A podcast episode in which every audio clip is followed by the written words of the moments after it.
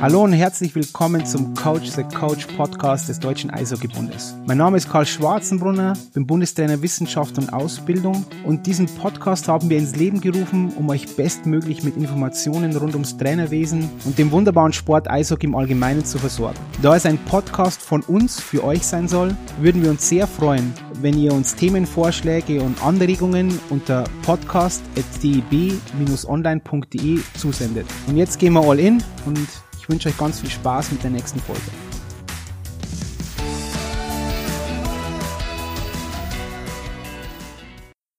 Hallo und herzlich willkommen zum DEB Coach the Coach Podcast, deinem Podcast rund um das Thema Trainer Aus- und Weiterbildung im deutschen Eishockey.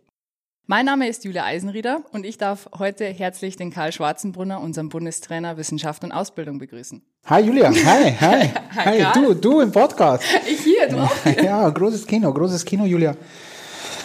Wie fühlt es sich an auf der anderen Seite der Macht? Ja, immer komisch. Deswegen haben wir jetzt auf fünf Anlaufversuche gebraucht, bis wir überhaupt starten konnten. Das ist richtig. Das war jetzt ähm, komplizierter als gedacht, Julia.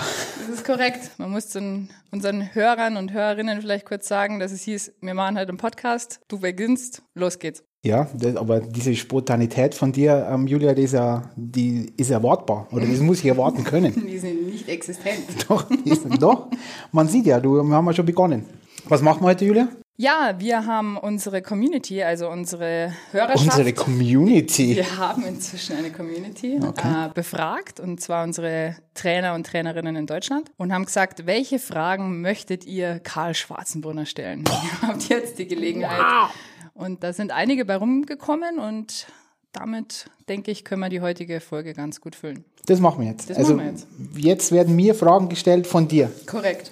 Korrekt, ja. Ja, I like it. Okay. Ja, gut, fangen wir an. Mann beginne. Mann beginne, okay, sehr gut. Oder Frau beginne in dem Fall. Frau beginne.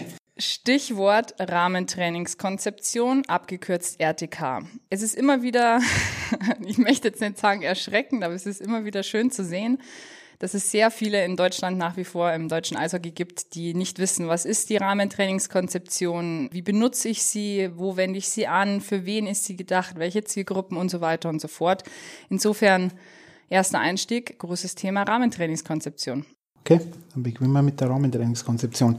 Die RTK, wie du gesagt hast, Rahmentrainingskonzeption, Abkürzung RTK, es war, ich denke, für uns alle im deutschen Eishockey irgendwo ja, Meilenstein hört sich immer groß an, aber ich möchte es trotzdem so bezeichnen, weil es einen Rahmen festgelegt hat, Stichwort Rahmentrainingskonzeption, einen Rahmen festgelegt hat, wie wir in Deutschland Eishockey spielen wollen, von ganz unten bis ganz nach oben.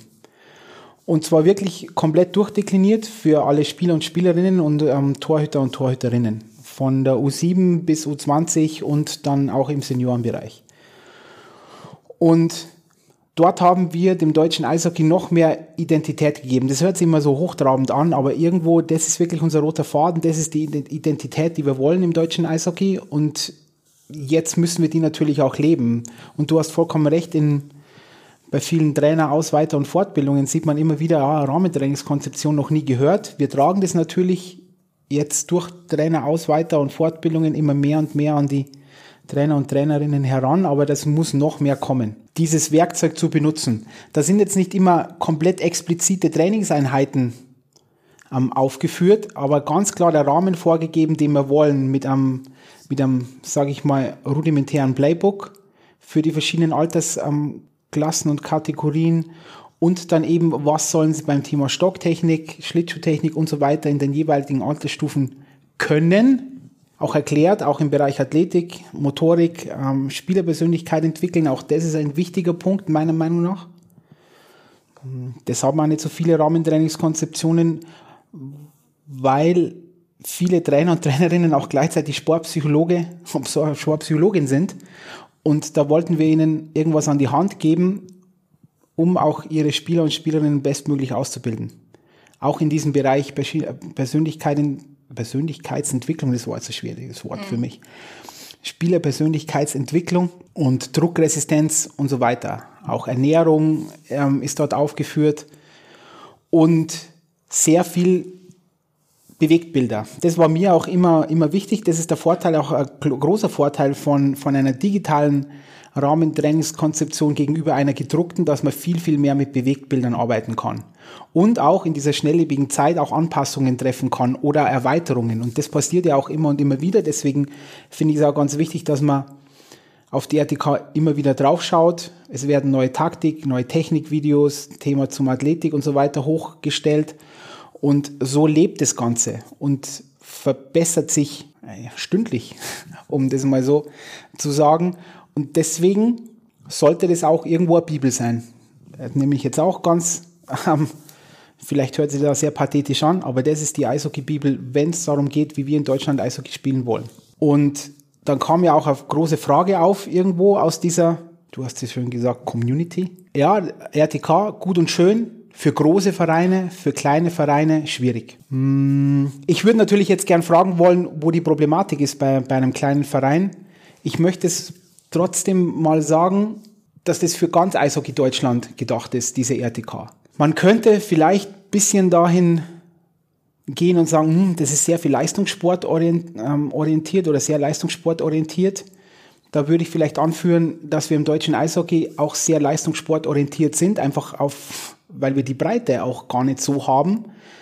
Ähm, Leistungssportorientierung heißt aber nicht, dass es, es, das muss nicht negativ belegt sein, sondern mit Druck etc., sondern einfach nur, dass wir in unsere Spieler und Spielerinnen bestmöglich ausbilden wollen und auch einen Talentbegriff pflegen, der auch sehr pathetisch ist und über den könnte man stundenlang reden, dass wir ja irgendwo sehen, jeder und jede, die anfängt, Eishockey zu spielen, ist ein Talent und Freude an der Sportart hat, ist ein Talent.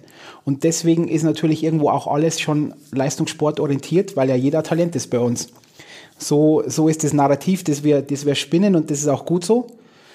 Deswegen ist die Rahmentrainingskonzeption eben auch für kleine Vereine geeignet. Man kann halt bestimmte Dinge, muss man sich vielleicht rausziehen und ein paar Dinge ein bisschen ähm, ummodeln, aber grundsätzlich sollte das für alle funktionieren. Dieses Thema wird natürlich sein, oh, ich habe keine hauptamtlichen Trainer und so weiter, kann mich nicht so gut vorbereiten. Und auch das würde ich jetzt auch gerne in den Dialog mit dem Fragesteller dann gehen und sagen, hm, das würde ich ein bisschen negieren, weil auch wenn ich keine hauptamtlichen Trainer habe oder Trainerin habe, kann ich trotzdem, muss ich meiner Meinung nach, so das äh, proklamiere ich ja auch bei den kompletten Trainerausbildungen, mich auf, auf bestimmte Dinge und Inhalte vorbereiten. Und ich möchte kein Schwellentrainer sein. Also ich möchte, dass wir keine Schwellentrainer haben in, in Deutschland. Also Schwellentrainer ist für mich jemand, der über die Schwelle ins Stadion reingeht und sich dann erst überlegt, was er macht. Und auch wenn ich das ehrenamtlich mache, nicht hauptberuflich, ist es besser, mich mal vielleicht an einem Sonntag zwei, drei Stunden hinzusetzen und ein paar Wochen durchzuplanen, weil ich dann auch viel befreit in das Training reingehen kann. Also, und da hilft die RTK wieder. Deswegen, und jetzt schließt sich der Kreis, meiner Meinung nach, war das jetzt mein Punkt, warum die RTK für alle Vereine ein unglaublich hilfreiches Werkzeug ist, um Spieler und Spielerinnen zu entwickeln. So, jetzt habe ich viel geredet, Julia. Hm, das ist richtig, ja. Also Was heißt das? Das ist richtig, ja. das war die Ansage. Das war jetzt, ja, aber das war jetzt leicht. Ähm, weiß ich nicht, da war Unterton. Die Ansage war, Karl, du bekommst eine Frage, fülle diese Frage aus. Okay. Insofern kurz eingehakt, wie gelangt man auf die RTK? Grundsätzlich unter deb-rtk.de. Da öffnet sich dann eine Plattform und dann geht's los. Basisschulung bis hoch zum Anschlusstraining. Wie ist das Ganze strukturiert und was heißt das Ganze? Und ich weiß, man soll euch keine Doppel- und Dreifachfragen stellen, aber jetzt noch. Aber du machst es trotzdem. Ich mach's trotzdem. Weil wir sind ja unter uns. Der dritte Part, ich muss dich ein bisschen fordern, wäre dann Wer soll sie nutzen und wie sollen sie sie nutzen? Okay, mein Arbeitszeitgedächtnis. Also draufkommen, korrekt, wie du sagtest, deb-rtk.de, das ist der Direktlink. Man konnte aber natürlich auch, Julia, wie kommt man sonst noch drauf? Über die Lehr- und Lernplattform, über die Wissensplattform, über deb-online. Wir sind überall. Wir sind überall. Also deb-online.de und dann auf Trainer und dann wird man auch auf die Rahmentrainingskonzeption kommen zum Beispiel, ja.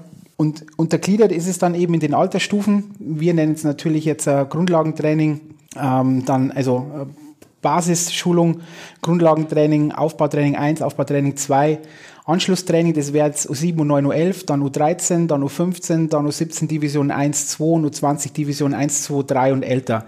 Um das jetzt mal äh, so mit Altersklassifizierungen, die wir in Deutschland haben, bei uns ähm, zu belegen. Nutzen sollte jeder Trainer und jede Trainerin.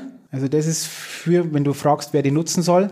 Ich bin auch der Meinung, dass da Spieler draufklicken sollten, weil auch ganz, ganz viele unserer, unserer, auch wenn sie schon ältere Spieler und Spielerinnen sind, wo auch ganz klar unsere rudimentäre taktische Auslegung geprägt ist. Das ist jetzt für uns, Taktik ist jetzt übrigens auch das unterscheidet uns eben von anderen Nationen. Deswegen ist es mir auch so wichtig zu sagen, wir haben eine eigene Identität. Wir reden nicht bei der U7, U9, U11, U13 von Taktik, sondern von taktischen Prinzipien. Das ist ein fundamentaler Unterschied. Ein elfjähriges Kind braucht nicht zu wissen, drei Aufbauarten und, und irgendwelche Breakouts und sonst irgendwas, sondern das muss taktische Prinzipien kennen. Und das ist irgendwas auf dieser Konsens, auf den haben wir uns geeinigt im deutschen Eishockey und das ist auch richtig und wichtig. Aber auch ältere Spieler und Spielerinnen sehen dann auch dort die Taktikvorlagen und auch äh, Videos zur Schlittschuhtechnik, Stotttechnik und so weiter. Auch das kann man sehen und auch das finde ich ist eine wichtige Zielgruppe, die ein bisschen unterschätzt wird, meiner Meinung nach auch Eltern. Weil ich finde, Eltern sollten sich auch dort informieren, wie wirklich so der Rahmen aussieht, wo die Reise hingehen kann mit ihrem Kind. Und ich bin der Meinung, dass ich dann in den Dialog mit dem Trainer als, nennen wir es mal, mündiger, mündiges Elternteil besser in diesen Dialog eben gehen kann mit dem Trainer oder mit der Trainerin, um dann über mein Kind auch zu sprechen. Hm, viele Trainer denken dann auch oft, hm, ach, die, ich bin der Experte, das ist auch absolut richtig so. Für das machst du auch Trainerausbildung, korrekt. Aber Eltern sind ein unheimlich wichtiger Bestandteil. Eltern des Ganzen. Ohne Eltern funktioniert kein Sport. Ja, weil es sind die wichtigsten Sponsoren dieses, des Kindes. Ja, das sind mehr oder weniger die Sponsoren Unterkunft. Das sind die Köche, die eigenen Ernährungsberater, wenn sie kochen, weil ein neun-, zehnjähriger wird in der Regel nicht selber kochen. Sie sind ähm, Regenerationsmanager, wenn Sie ihn zur richtigen Zeit ins Bett schicken und so weiter. Ähm, Sie haben, einen, wie gesagt, den Fuhrpark erledigt und so weiter. Sie sind der Manager. Das ist eigentlich irgendwo alles, ja. Und deswegen müssen wir als Trainer und Trainerin müssen wir das anerkennen und in den Dialog gehen mit den Eltern. Und je besser, je aufgeklärter, je besser informiert die, die Eltern sind, meiner Meinung nach, desto besser kann dieser Dialog und dieser Diskurs auch, manchmal ist ja auch ein Diskurs, aussehen und desto gehaltvoller ist er. Hat's dein, war das die, der Dreiklang? Überragend. Überragend. Gelöst. Naja, überragend ist jetzt übertrieben, aber okay. Wir haben gesagt, der Vorteil liegt auch darin, dass sie digital ist, es ist ein digitales Format. Man kann relativ schnell Anpassungen vornehmen. Welche wirst du, welche Ergänzungen wirst du mittelfristig jetzt noch vornehmen? Ja, also jetzt kommen äh, relativ zeitnah werden neue Videos zum, zum Torwarttraining hinzukommen nächstes Jahr. Da werden wir nächstes Jahr anfangen zu filmen, um noch bessere Videos bei diesem Thema ähm, Torwarttraining über, über die Altersstufen hinzuzufügen. Dann werde ich, das ist jetzt ein Plan, wir machen ja bei der Trainerausbildung immer diese Lehrproben, diese Videolehrproben und da möchte ich dann auch gern die besten Lehrproben auch wirklich dann auch online stellen zu einem gewissen Thema, zum Beispiel zum Schläger, zur Scheibe und so weiter, dass auch Trainer aus ganz Deutschland und Trainerinnen auch sehen, ah, okay, hm, das zu diesem Thema war richtig, richtig gutes Training, das macht Sinn und so weiter, dass man einen leichten Anhaltspunkt bekommt, wo die Reise hingehen kann. Aus das wird, das wird kommen und das sind jetzt mal die, die nächsten großen Dinge, die da, die da auf uns zukommen werden. Übrigens, wir haben noch gar nicht gesprochen, gerne Julia, dass das mehr, ähm, dass wir heute dem südländischen Akzent frönen. Das ist korrekt. Also, Aber da müssen jetzt alle. Da müssen alle durch. Da müssen alle durch. Und wir entschuldigen uns jetzt schon, dass sollten wir etwas emotionaler werden, dann fallen wir automatisch in den Dialekt hinein und ich hoffe, es artet nicht komplett aus. Werden wir emotionaler heute noch? Natürlich.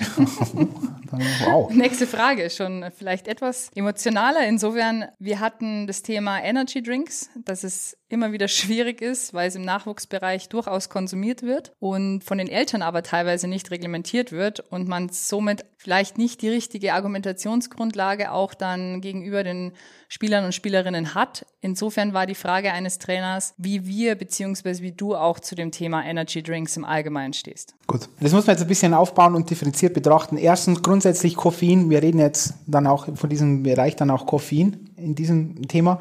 Und das ist ein Koffein ist ein unglaublich valides Supplement im Erwachsenenbereich für zur Leistungs Steigerung ist jetzt immer ein großes Wort, aber um mein, meine Leistung, die ich schon habe, bestmöglich am Spieltag zum Beispiel abzurufen. Also ich setze Koffein mit Athleten und Athletinnen im absoluten Spitzenbereich.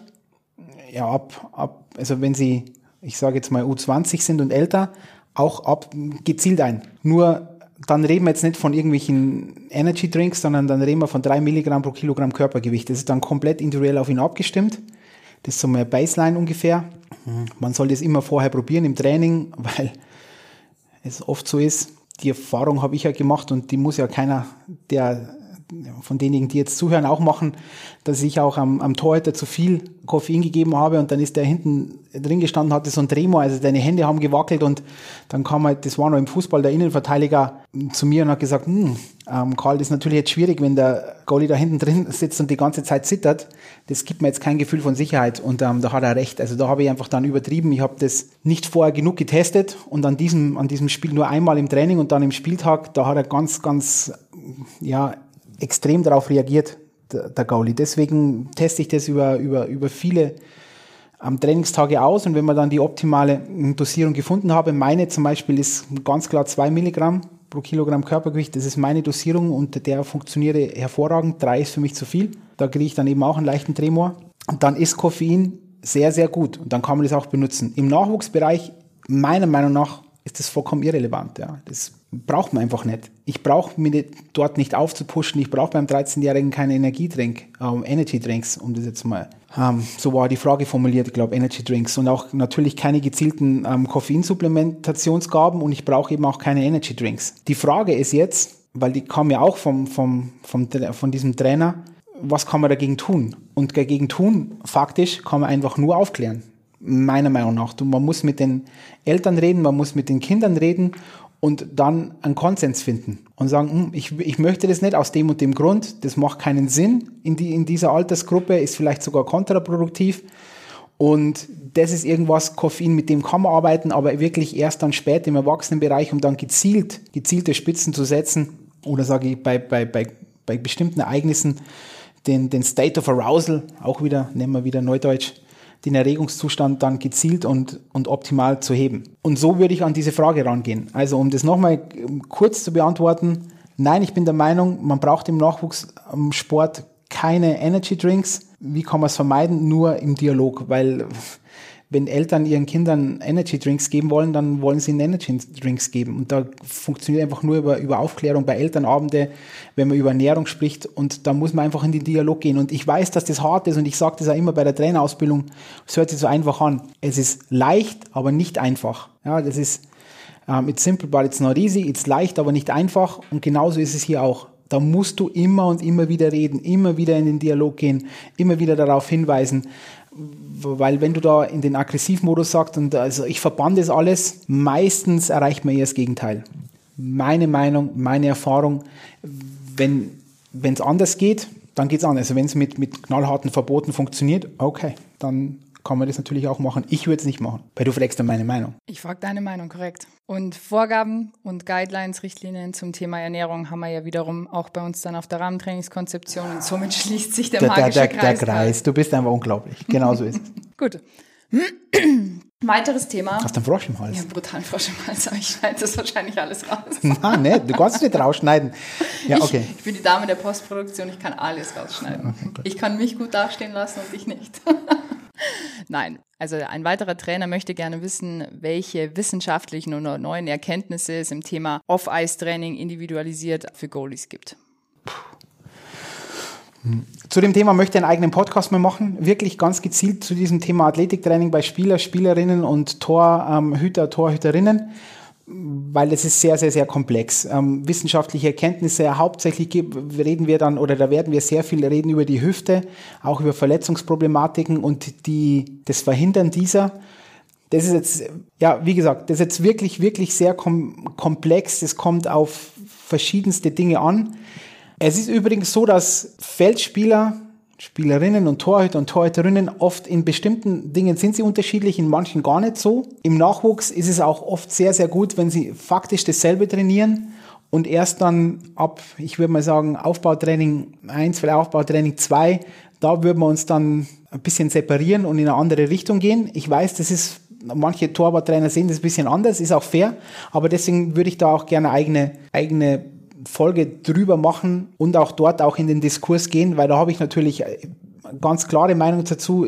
bezüglich dieses Athletiktrainings, das, wie gesagt, bis zum gewissen Alter faktisch gleich ist. Dann muss sich ein bisschen unterscheiden, auch im Bereich der Energiebereitstellung, im besonders meiner Meinung nach im aeroben Bereich und dann eben Hüftproblematiken, die sind auf der Position des, des Torhüters bisschen anders. Das ist absolut korrekt. Aber das würde jetzt zu weit gehen, aber da kommt der Folge, ganz bestimmt. Sehr schön. Das ist so ein Cliffhanger. Das ist jetzt mein Cliffhanger. Mhm, alles klar. Also möchtest nichts mehr ergänzen, wir gehen mit der nächsten Frage. Nein, weil die Frage, Frage habe ich jetzt nicht beantwortet eigentlich. ich habe jetzt ganz gepflegt die Frage nicht beantwortet, sondern ich habe da nur, ich habe so einen Cliffhanger gemacht. Aber das wär, würde jetzt zu weit ausschweifen, weil ich, das ist ein wichtiges Thema und da möchte ich ganz, ganz klar und explizit drauf eingehen. Und das werde ich auch tun. Oder das werden wir tun. Dann machen wir mit der nächsten Frage weiter. Die ist ein bisschen umfangreicher, deswegen würde ich sie gerne vorlesen, was man eigentlich nicht macht, aber ich mache es trotzdem. Ja, heute machst du so viele Dinge, die man nicht ja, macht, du machst es trotzdem. Du ja. bist so ein Renegade, du bist so Gangster. Ja, du bist so Gangster. Okay. Meine Frage an Karl wäre, kann man in der Altersklasse U7 Kinder für die Sportart Eishockey anhand körperlicher Strukturen und genetischer Voraussetzungen vorab selektieren und oder rekrutieren? Wäre eine simple Testbatterie geeignet? Das wird so. schwer. Ja, es wird schwer und zwar, weil man, weil man da über moralisch-ethische Dinge spricht und die sind gar nicht so ohne. Hm, weil dieses Wort selektieren ja kam und in einem gewissen Alter, wo man dann auf, auf ja, bestimmte körperliche Attribute abzielt, die vielleicht einmal einen guten Eishockeyspieler ausmachen. Und dann bräuchte man ja vielleicht sogenannte KPIs, also KPIs, Key Performance Indicators oder Leistungskennzahlen, die dann ganz genau sagen, okay, wenn ich die und die körperlichen Voraussetzungen habe, dann werde ich, habe, dann werde ich ein guter Eishockeyspieler. Da würde ich schon mal sagen, das ist schwer, ja, weil es so unheimlich komplexe Sportart ist. Ähm, das ist jetzt bei weniger komplexen Sportarten wie beim, beim Sprinten oder so mit Sicherheit einfacher. Das erste. Das zweite, wollen wir das überhaupt? Auch wieder, wollen wir das? Das ist eine, große Frage, die wir uns stellen müssen. Wollen wir das? Wollen wir wirklich ein, sieben, ein siebenjähriges Kind schon sagen, hm, du wirst mal Eishockeyspieler, du wirst ähm, ein Kugelstoßer, du wirst ein Diskuswerfer und ähm, du wirst ein Weitspringer. Du wirst Eishockeyspieler, Fußballspieler, was auch immer. Finde ich schwierig. Ähm, ich finde schwierig. Also ich komme auf, auf, auf, auf ein Projekt, das wir jetzt gerade haben ähm, mit, mit Teamsport Deutschland zum Thema Motorik im, im Kinder- und Jugendbereich, aber mehr im Kinderbereich, wo wir ein paar Dinge in diese Richtung, ah, abprüfen ist ein großes Wort, aber zumindest ähm, uns anschauen. Und dann darf man eines nie vergessen. Es gibt neben diesen, diesen körperlichen Attributen, gibt es ja noch einen ganz, ganz wichtigen Punkt und der ist auch früher bei, bei anderen Selektionskriterien oft unterschlagen worden, und zwar der, der mentale. Bin ich überhaupt geeignet für Teamsportart oder bin ich mehr Einzelsportler? Und wenn ich natürlich jetzt auch vielleicht unglaublich richtig, richtig gute Voraussetzungen hätte, um in einer Individualsportart ganz weit oben zu kommen, Vielleicht bin ich aber mental viel besser aufgehoben in einer Mannschaftssportart. Das sind alles Dinge, die man sich überlegen will und äh, muss. Und dann, wie teste ich das ab? Ganz schwierig. Dann Genetik. Es, da ist man auch in der Wissenschaft meiner Meinung nach immer sehr auseinander dividiert. Ein paar sagen, Genetik läuft, da kann man unglaublich viel rauslesen.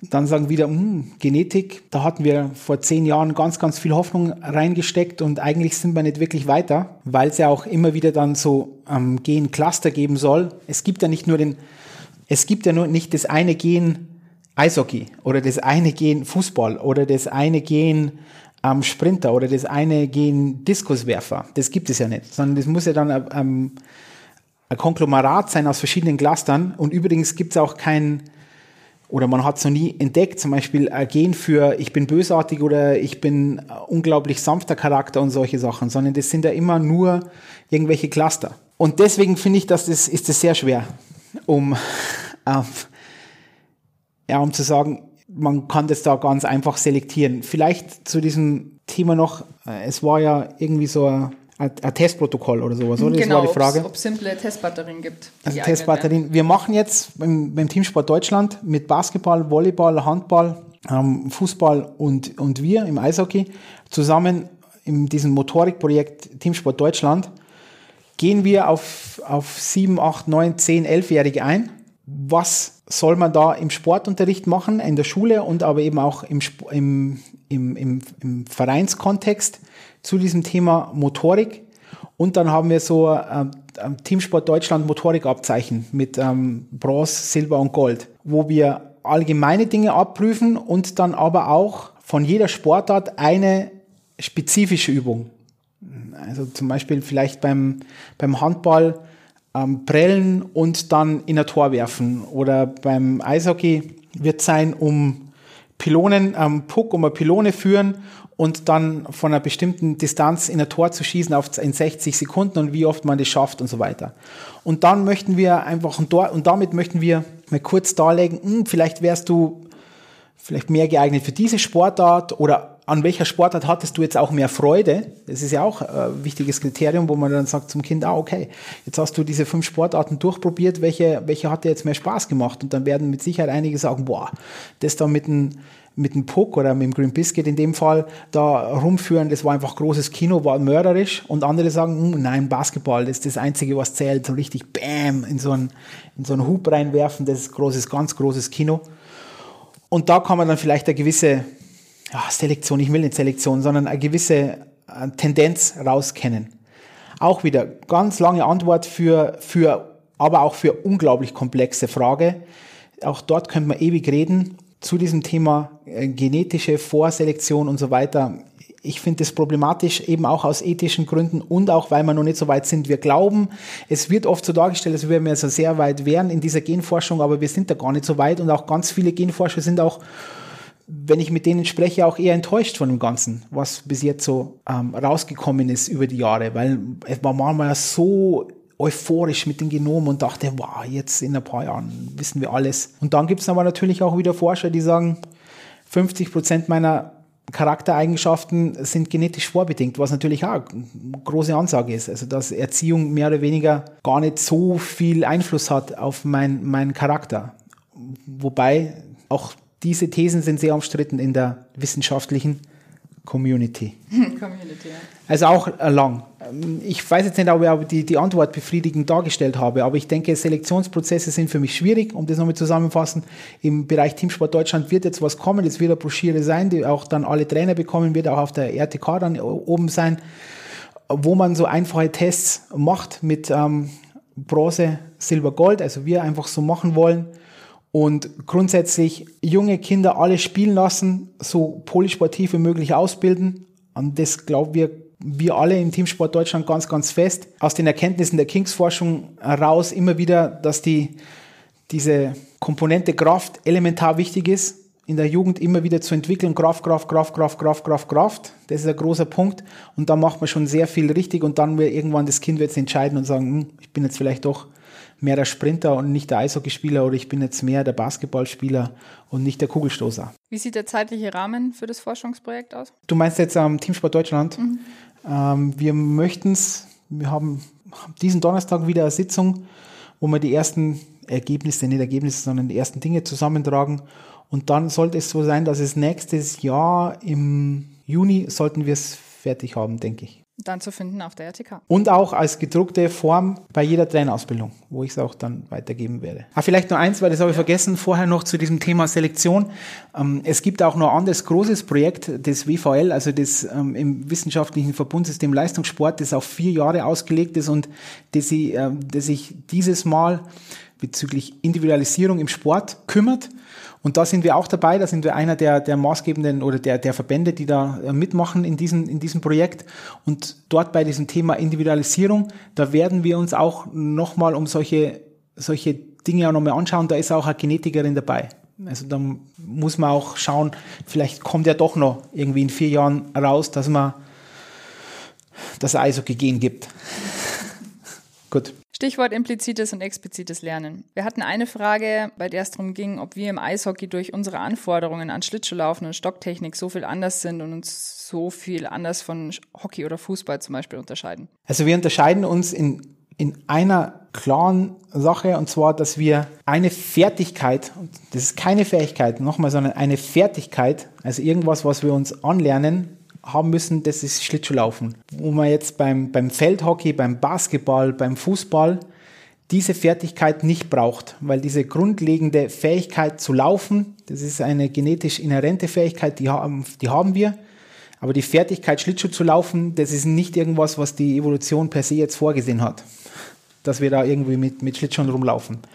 Und das ist ein großer Punkt, warum wir auch bestimmte Dinge, ich sage es jetzt mal ganz plakativ, mit der Wiederholungsmethode uns aneignen müssen und auch mit linearem Training, also wo wir ganz klare äh, Vorgaben haben. Also das muss man einfach sehen. Wir sind, das sage ich jetzt auch ganz selbstbewusst, die komplexeste Teamsportart, die es gibt auf der Welt. Auf Welt. Auf Welt. Auf Welt.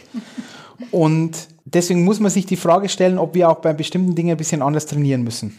Und ja, das müssen wir. Wir müssen bestimmte äh, irgendwo klare Bewegungsmuster dann irgendwo vorgeben. Sch sehe Schlittschuh laufen. Es ist aber auch so, dass wir, und das versuchen wir auch in, in, in der Didaktik, in der Trainerausbildung oder generell einfach, dass implizites Lernen unheimlich wichtig ist. Also, dass ich jetzt nicht irgendwo, ich möchte irgendwo hin, also ich habe ein Ergebnis und lasse aber dann die, die Spieler und Spielerinnen, wie sie zu dem Ergebnis kommen, irgendwo selbst erfahren und ich bin mehr oder weniger nur Moderator. Ich gebe nur Hilfestellungen und nicht wie beim expliziten Lernen, wo ich sage, okay, ganz klar, wir machen jetzt A, wir machen B, wir machen C, wir machen D, wir machen E, wir machen F und dann irgendwann sind wir bei G und da genau da wollen wir hin. Implizites Lernen hat natürlich einen großen Nachteil, es dauert.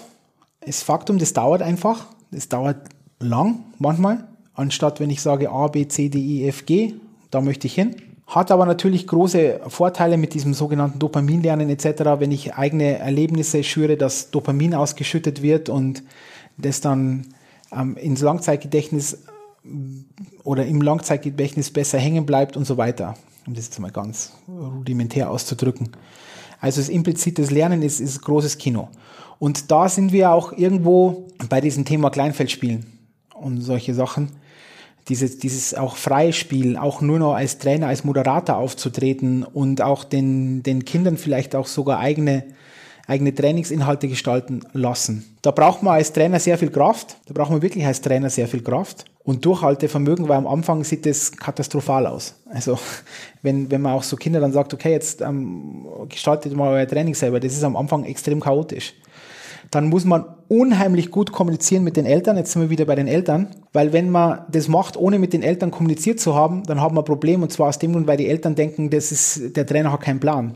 Obwohl man eigentlich einen ganz klaren Plan hat, weil man möchte dem Kind irgendwas vermitteln, was, auf was sich selber erarbeitet und natürlich dann besser das Kind dann auch besser, langfristig besser umsetzen lässt. Das ist halt ein Weg, der ein bisschen steiniger ist, aber langfristig vielleicht sogar schneller zum Erfolg führt. Kurzfristig und mittelfristig nicht. Und das muss ich immer und immer und immer wieder ähm, kommunizieren mit, mit Eltern. Immer und immer wieder. Wenn ich das nicht tue und auch mit meinem Vorstand und so weiter, wenn ich das nicht tue, dann habe ich ein Problem. Auch muss sich natürlich auch der Verein dazu bekennen. Auch das ist ein Riesenthema. Wenn ich dann leider wenn's, weiß, wir sagen ja immer, es soll nicht um Ergebnisse gehen und da stehe ich auch voll dahinter. In der U7, U9, U11, U13, U15, vollkommen scheißegal über Ergebnisse, ja.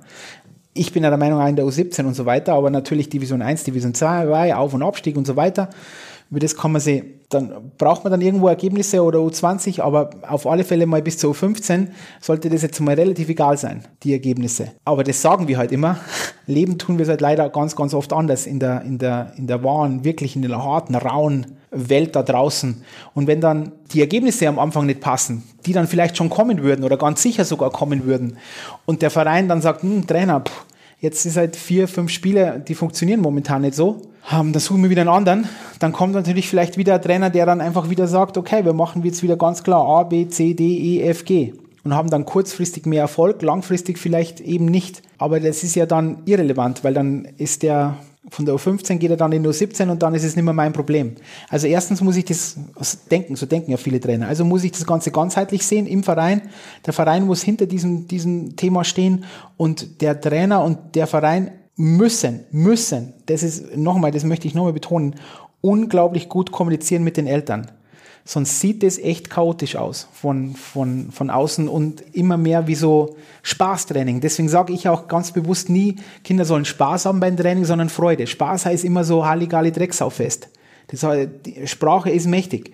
Und wenn ich sage, meine Kinder wollen immer Spaß haben, Spaß haben, Spaß haben, dann denken halt manche Elternteile, der soll nicht Spaß haben, der soll ähm, in die NHL ja, um das jetzt auch wieder so plakativ auszudrücken. Wenn ich aber sage zu dem, ha, heute haben wir gut gearbeitet und das Kind hat wirklich viel Freude, dann sagen die, ah, okay, ja, läuft, Freude läuft. Man darf die Macht der Sprache hier nicht unterschätzen, also deswegen auch immer meiner Meinung nach muss man schauen, welche, welche Wörter man benutzt und eben immer wieder mit den Eltern kommunizieren. Und dann ist implizites Lernen eine große, große Möglichkeit und auch freies Spiel und auch Kleinfeldspiele und so weiter. Ich weiß jetzt nicht, ob ich die Frage wirklich beantwortet habe. Die Sprache ist ein wichtiger Punkt, auch noch. Das finde ich ist auch ganz, ganz wichtig. Dann auch im, im jüngeren Bereich, dass man vielleicht eine eigene Sprache entwickelt und nicht Duzi Duzi, oh, du bist du kleiner Süßer, sondern eben mit Bildern, mehr mit Bildern arbeitet. Auch das ist ein großer Punkt. Auch da werden wir jetzt beim Deutschen Eishockeybund auch besser und besser werden. Es gibt ja auch schon Vereine, die das ähm, umsetzen und so machen, die dann die vier Rollen mit anderen Wörtern belegen, wie wenn jetzt, wenn ich die Scheibe habe, dann bin ich die Sonne und so weiter. Auch das ist nicht kindisch, sondern einfach nur der, dem Alter angepasst, dass man in Bildern spricht und dem Kind eine Chance gibt, noch Dinge besser, Dinge noch besser umzusetzen. Da müssen wir besser werden und dann brauchen wir auch die richtigen Trainer am richtigen Ort, weil manche denken, ähm, ein Siebenjähriger ist ein kleiner Erwachsener und das ist einfach nicht wahr. Also nochmal, ich muss da nicht irgendwie, irgendwie so in, in, in Babysprache ausbrechen, aber ich muss in Bildern sprechen. Und ich muss mich auf die, auf, auf diese, dieses, ja sage ich, auf diese Ebene, auf denen die Kinder sind, auch wirklich begeben. Und dann ist eben freies Spiel ein großer, großer Punkt. Kleinfeldspiele und so weiter. Und wir haben, denke in der Vergangenheit sehr viel gemacht im deutschen Eishockey da waren auch einige am Werk im deutschen Eishockey, die da in den letzten Jahren sehr, sehr viel verändert haben. Bereich in der Technikausbildung, dass wir technisch weit vorangekommen sind. Und jetzt muss einfach der nächste Schritt kommen, dass wir diese technischen Dinge dann auch anwenden können in, in Spielsituationen. Und ich möchte jetzt, äh, wenn du, wenn du mir erlaubst, Julia, werde ich jetzt äh, ein bisschen vielleicht abstraktes Beispiel bringen, aber ich möchte es einfach jetzt machen. Und zwar habe ich vor kurzem mit einem Ausbilder von, in Österreich von einer Spezialeinheit, das ist so das Pendant zur, zur GSG 9 in Deutschland, ähm, gesprochen und weil ich ja großer, großer Verfechter des, des Kampfsportes bin und da ging es um die Ausbildung Nahkampf äh, Messerabwehr. Und da war eben auch der Punkt, okay, wie, wie kann man Spezialeinheiten besser machen in diesem Bereich Messerabwehr, Messerkampf, nenne ich es mal so plakativ. Und da war eine Möglichkeit, dass man ganz klar, wie es früher auch so wie ich es äh, immer gelernt habe, ganz klar ist, wenn, wenn jemand X macht, dann machst du Y und so weiter. Ganz stupide Bewegungsabläufe lernen. Dann gab es noch die andere Möglichkeit, Bewegungsabläufe zu lernen über einen gewissen Zeitraum, aber dann Freestyle zu trainieren, in Anführungszeichen. Nur mit einer, nur einer einzigen Aufgabe und zwar nicht zu sterben. Ja, das ist die Aufgabe. Das hört jetzt krass an, aber deine Aufgabe ist, okay, jetzt nicht zu sterben. Du hast einen Messerangriff, wie du das dann abwehrst und so ist vollkommen, pff, musst schauen. Also diese wahre Weltszenarien, du darfst nur nicht sterben. Und die dritte Gruppe war von Anfang an mehr oder weniger gar keine explizite Instruktion, sondern wirklich nur, deine Aufgabe ist nicht zu sterben. Und man hat dann gesehen, dass nach, nach sechs Wochen diese Mittelgruppe, die ein paar klassische Dinge mitbekommen hat und dann aber ganz klar in dieses ähm, in diese wahre Weltszenarien reingeworfen wurde mit einfach du darfst nur nicht sterben, die dann auch am besten performt, also abgeliefert hat. Am zweitbesten dann die nur mit der wahren Szenario und die von A, B, C, die einfach nur durch, sage ich jetzt mal, immer nur ähm, Szenario A, dann passiert Szenario B, dann passiert Szenario C, aber das ist halt nicht, die wahre Welt, weil man halt nie weiß, was mein Angreifer wirklich macht oder mein Gegenüber, mein Gegner. Und ich denke, dass so auch, wenn man das jetzt übertragen möchte auf, aufs Eishockey, dass es eben auch wichtig ist. Ich brauche technische Inhalte, ganz klar, und dann muss ich aber dann auch Szenarien schaffen. Da muss die Übung in Anführungszeichen oder das Spiel muss mein Lehrer sein, um die auch dann bestmöglich dann umzusetzen. Macht das irgendwie Sinn, Julia? Ja, absolut. Und ich finde es total spannend. Das ist ein, ich bin ein absoluter Fan davon, dass man links und rechts schaut, dass du nicht immer nur in deiner kleinen Bubble lebst, sondern wirklich sagt, okay, dann, dann schaue ich mir mal an, wie, wie trainieren Spezialkräfte, wie sind da die Lernszenarien und so weiter und so fort. Es gibt ja so viele Möglichkeiten in der Welt, in der wir mittlerweile leben. Wie schnell hat man sich mit jemandem über Teams beispielsweise getroffen und sich ausgetauscht zu dem Thema und ein Netzwerk aufgebaut. Insofern super, dass du es jetzt hier als Mehrwert auch mit einbringst. Und das war wirklich interessant, weil da war, vor kurzem war auch eine, äh, ähm, eine Weiterbildung an der Trainerakademie in Köln und äh, dort war ich auch. Und da hat auch ein, ein Ausbildner von deutschen Spezialeinheiten, die haben das ganz, ganz ähnlich. Auch, auch ganz interessant mit diesem Thema Messerabwehr die haben jetzt nur zwei Gruppen gebildet, entweder dieses, ähm, die, er hat es genannt, lineares, nicht lineares Training, also lineares Training ganz klar, ich mache X, dann machst du Y und die anderen einfach auch mehr oder weniger nach dem Motto, okay, du darfst nicht sterben.